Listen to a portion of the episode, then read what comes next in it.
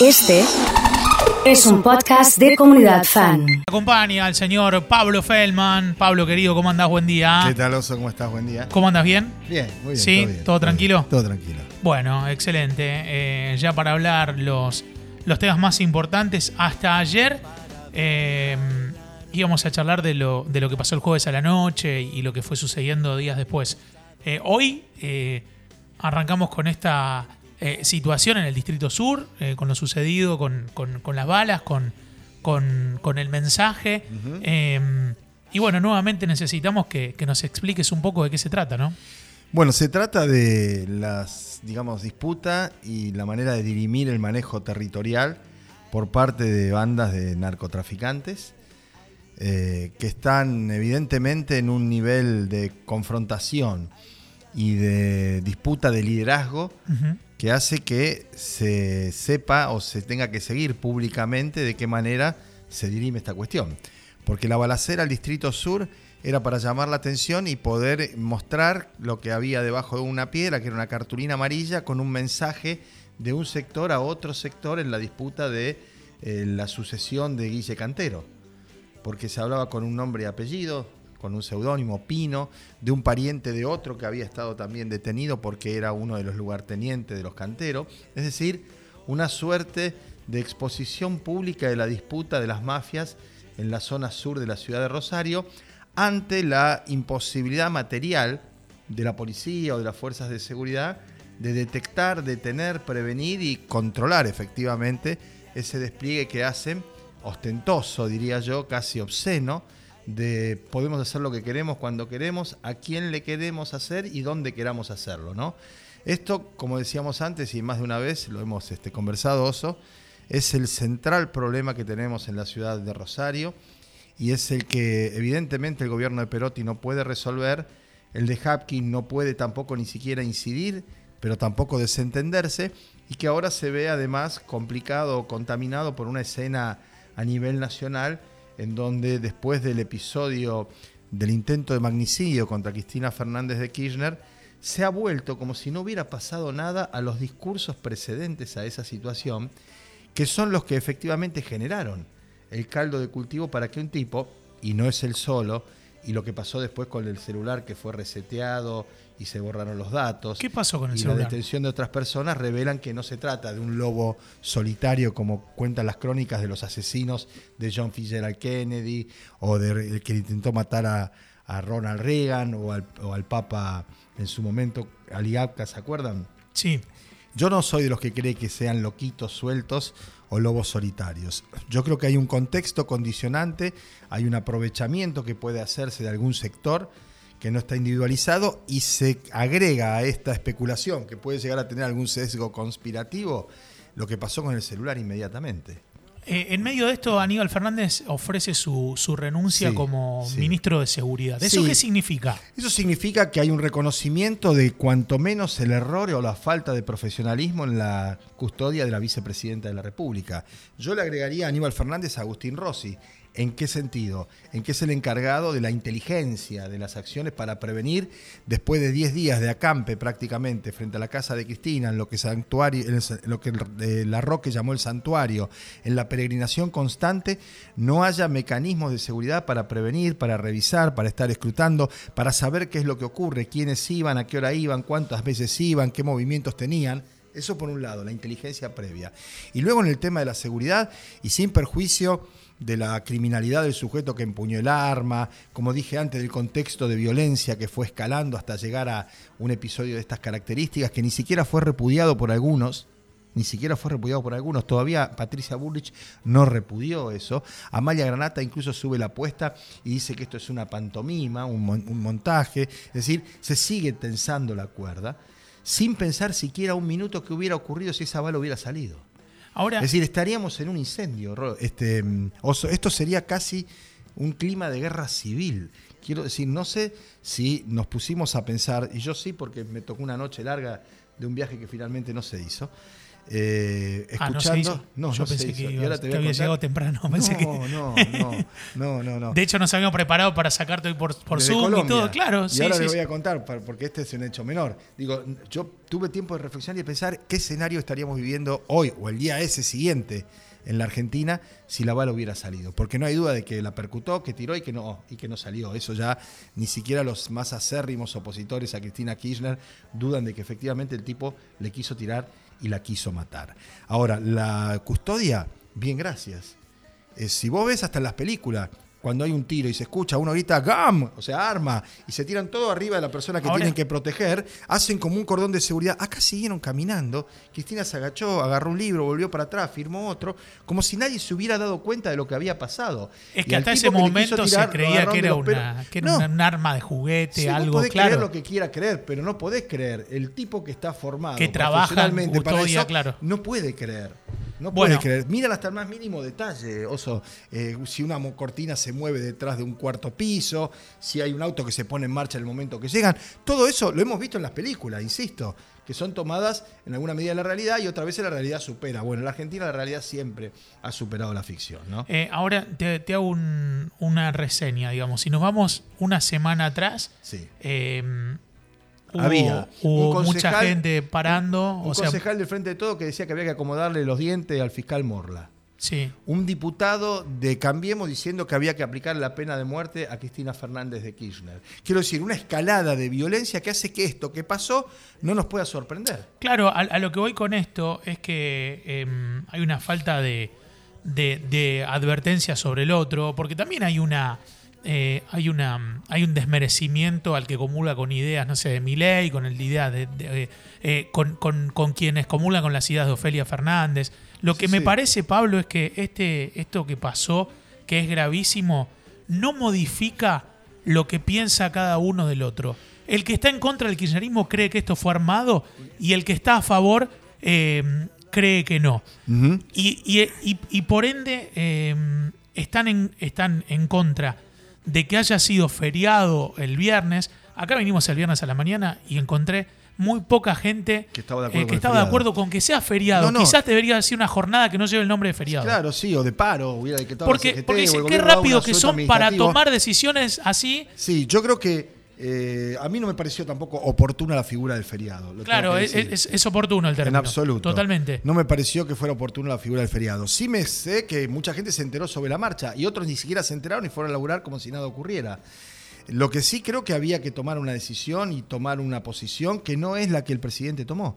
Yo veo a un presidente de Fernández contra las cuerdas esperando que toque la campana para no caer.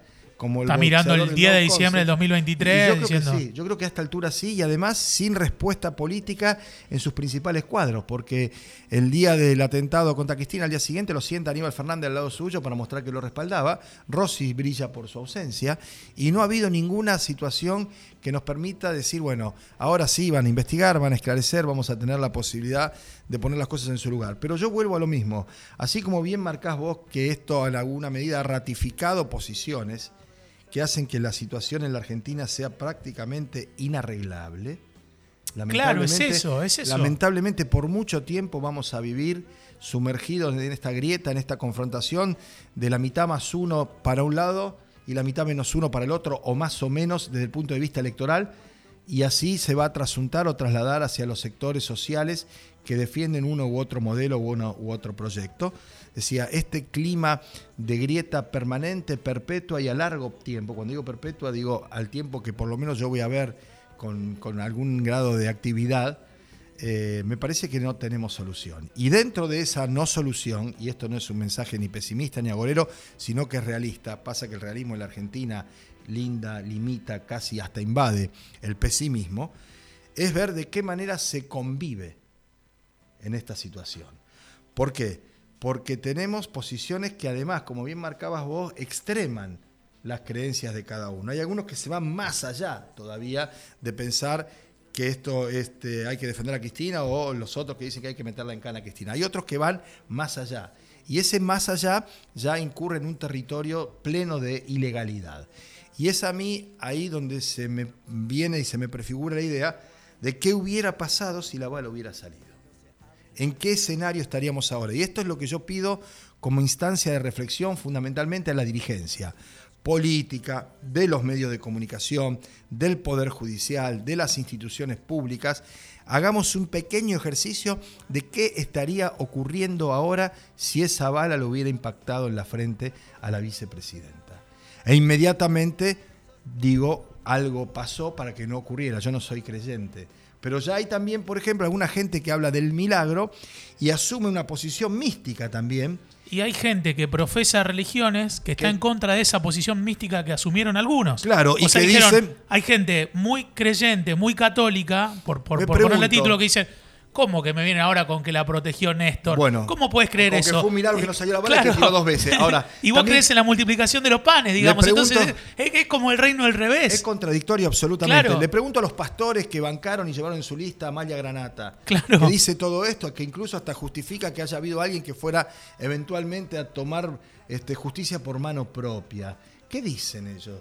No somos todos hijos de Dios, no todo, es decir, no hay una cosa que la muerte solucione. Hay una utilización de las posiciones, una exacerbación de los ánimos, que es lo que a mí me preocupa de cara a un futuro en el que vamos a tener que convivir con esta situación de enfrentamiento irreductible en donde ni siquiera una situación de esta, un caso extremo, un borderline, diría yo, como ha sido el intento de magnicidio a Cristina Fernández de Kirchner, hace que se revisen posiciones, incluso en los medios, eso. Inmediatamente después de ocurrido esto, hubo algunos que dudaron y demás, y hubo otros que desde el sector que han castigado irrefrenablemente a Cristina Kirchner, más o menos se acomodaron. Al día siguiente, a los dos días, ya estaba todo como entonces. Lo que pasa es que los medios son eh, empresas que venden información y si los que te compran esa información quieren comprar otra información, Sí, yo creo que hay mucha gente que pone un canal de televisión, una radio, lee un periódico para ratificar lo que ya piensa. Claro, para claro. decir, ha visto que, como yo digo, no para enterarse de lo que ocurre. Claro. Y por parte nuestra, de los periodistas. Está bueno eso que está diciendo, porque es real lo que pasa. Hay un empeño mayor en tener razón que en conocer la verdad. A ver, cuando sin tener prueba ni elementos objetivos, porque hubo 14 pericias, de las cuales 13 dijeron que fue suicidio de Nisman al día de hoy Solo una dijo que era dudoso, que es la que pagó la familia Nisman. Ni siquiera el perito de Nisman dijo que fue suicidio, dijo que muerte dudosa. Y hay 13 que dicen que fue suicidio. El que quiere creer que fue un asesinato, la muerte de Natalio Alberto Nisman, sigue creyendo y busca bibliografía, testimonios, reportajes y notas en donde se ratifique eso. Y el periodista que tiene prefigurada esa idea, porque coincide con quienes desarrollan esas teorías desde el punto de vista ideológico, político, económico, comercial, empresarial o lo que fuere, va a enarbolar ese discurso y va a leer la parte del relato que le conviene. Alguien dice, bueno, y los que están al revés, los que están al revés también. Los que están del otro lado también. lo que ocurre que en este caso, sobreestimado. Por supuesto, lo que ocurre es que en este caso hay elementos irrefutables. Ahora bien, ¿cómo sigue esto? Y sigue en el eh, en el coach permanente, en el catch permanente, no coach, en el catch permanente, uno contra uno, dos contra uno, dos contra dos, y lamentablemente hay una escalada de violencia que se ve alimentada también por un clima económico y una tensión social que contribuye efectivamente a los discursos extremos. Durante todo esto que pasó, el domingo más anunció que le va a dar a los ojeros, a los del campo, un dólar de 200 pesos sin retenciones. Esto es una devaluación encubierta, esto es una pérdida del valor de la moneda argentina. Sin dudas, Massa sale de la escena. Massa estaba el domingo. Puede estar en el Caribe ahora tranquilamente que se nadie siente, sabe. Se siente Cristina presidente y Massa miraba para los costados. Massa se va mañana o pasado a Estados Unidos y no le da bola a nadie. Y se va a anunciar la inflación, oso, la semana que viene, que va a ser cercana al 7% otra vez, y esta es de masa, y esta es de masa, y vos decís, ¿qué pasa? Pablo, igual te saco de la escena nacional y vuelvo a lo local, ¿no? Sí. El fin de semana en Rosario hubo mucha gente en los parques, divino, todo. se, programa la primera de las noches de las peatonales, que si la pueden hacer todos los sábados la van a hacer porque les fue bien, entonces, digamos, ahí están haciendo esto. Y en el medio te levantás esta mañana como que un Y- distrito tiene. Yo Sí, creo sí, que lo que vos eso, decías. y a un tipo le pusieron 14 balazos y una mujer estaba sentada en la plaza con su hija embarazada Claro. tomando sol, le atravesó la cabeza y la mató. Yo creo que, que vamos camino a lo que decías al principio, de acostumbrar. Esa idea de que las cosas se solucionen y Sí, que haya inseguridad cero. nada, no, y no, me parece que ya, viste, No, venga, ya el que venga diga la paz, el orden, el, ejército, lo que sea, eh, no se va a poder. Pueden venir Eh, los marines norteamericanos que no lo van a. Entonces, me parece que vamos un poco a este modelo de acostumbrarnos. De naturalizar Bueno, cosas que son absurdas. Viste, mataron a uno acá en la esquina y bueno, bueno. estamos acá en la radio, estamos Sí. cuidados acá en el patio, Qué vamos a que tratar no de que nos. yo, que claro, no pasa. Y pasa claro. en todos lados y todo el tiempo. Esa es la degradación de la vida en estas ciudades de hace ya muchísimos años. En una época había un cartel, creo que vine, era el intendente que decía Rosario, la mejor ciudad para vivir. ¿no? Hay un día uno lo tapó y dijo Rosario la mejor ciudad para morir. No vayamos a los extremos, ¿no? Pero sería por lo menos importante tener los estándares nacionales, no tres veces más que Córdoba o dos veces más que la ciudad de Buenos Aires e incluso sectores terribles del conurbano que antes mirábamos como si fuera el Far West, ¿no? Sí. Rosario está atravesando un momento pésimo. Y si no nos ponemos de acuerdo entre todos, y estoy hablando de estas cosas elementales, para salir de esto va a ser muy, pero muy difícil. Eh, me dice Alejandro, y te lo tengo que trasladar, obviamente. Ya está, dice, pregúntale por qué no se fue de viaje, está muy intrigado por eso. No, sí me fui de viaje. Lo peor todo que me fui, ¿Qué pasó? que hice migraciones para entrar y para salir. Eh, y tengo que decirlo con todas las letras. eh, un problema severo de la aerolínea Avianca. ¿Sí? eh, que reprogramó dos veces el vuelo y una de las veces estuvimos 5 horas y 20 arriba del avión, que es más o menos el tiempo que dura el vuelo a Bogotá. Vos te eh, ibas a Bogotá el viernes a la Me madrugada. iba el viernes a la madrugada a Bogotá. Sí. ¿A qué ibas? Iba porque el, viernes a la tardecita, seis y media, siete de la tarde, teníamos una reunión en la residencia presidencial con el presidente Gustavo Petro y estaba la posibilidad, después de esa conversación, de grabar el sábado una entrevista con Petro. Bien. El avión eh, se reprogramó el vuelo porque había algunas dificultades técnicas y demás. Y al reprogramarse el vuelo, cuando subimos al vuelo que nos iba a llevar, eh, estuvimos arriba del avión, que había retrocedido, ¿viste? Cuando lo llevan con un camioncito para atrás para ir a Sí. la pista, para que, porque el avión tiene para ir para adelante. Sí. Eso lo habíamos hecho. Yo mandé fotos. Estabas arriba del avión, tenía el Sí, número de y la asiento, mando a mi todo. mujer, apago un beso, en siete horas lo prendo. Ah, Cuando el piloto dice, bueno señores, por un desperfecto técnico que vamos a solucionar, tenemos visto, tenemos demorada más o menos en 30 o 40 minutos la salida. Bueno, sí, pero te Fenómeno. quedás ahí arriba. Lo, no lo, lo voy a hacer cortito. A la hora y media recién nos dicen hay un problema de técnico y van a tener que trabajar los, eh, los mecánicos de pista. Con lo cual abren la puerta, estábamos en la manga ya de vuelta, no nos dejan bajar, empiezan, van, vienen, van, vienen. A las tres horas, tres horas y pico, ya habían pasado tres horas. Un tipo se volvió loco. Amaneció tenía ya. los hijos. Ya estábamos, sí, amaneció, sí, sí. El tipo se volvió loco, se había recontracalentado, dice, tengo los nenes acá, y qué sé yo. Incidente, insultos, gritos, la, gente aplaudiendo. Viene la policía aeronáutica, refriega con la policía aeronáutica, nos calmamos. A las cuatro horas, cuatro horas de estar sentados ahí, un vaso de agua y un alfajorcito a los que querían. El comandante dice, bueno, vamos a hacer el último chequeo, si sale bien despegamos, si no sale bien desembarcamos.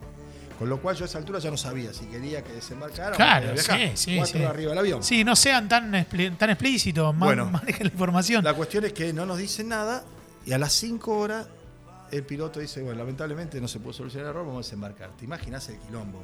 La gente enloquecida. Después de eso, el incidente en el mostrador para reprogramar un vuelo de 280 personas. Había gente que se iba de ahí a Curazao, de Bogotá a Curazao, otro a Costa Rica, otro a Sí, San Andrés, otro a México. Había una piba, te voy a mostrar la foto para que me la reconozca, una cantante, una rapera, que tenía que tocar en México, le pagaban 12 mil dólares por cuatro temas que iba a hacer, y no solo no lo iba a cobrar, sino que tenía que pagar 6 mil de multa por no ir.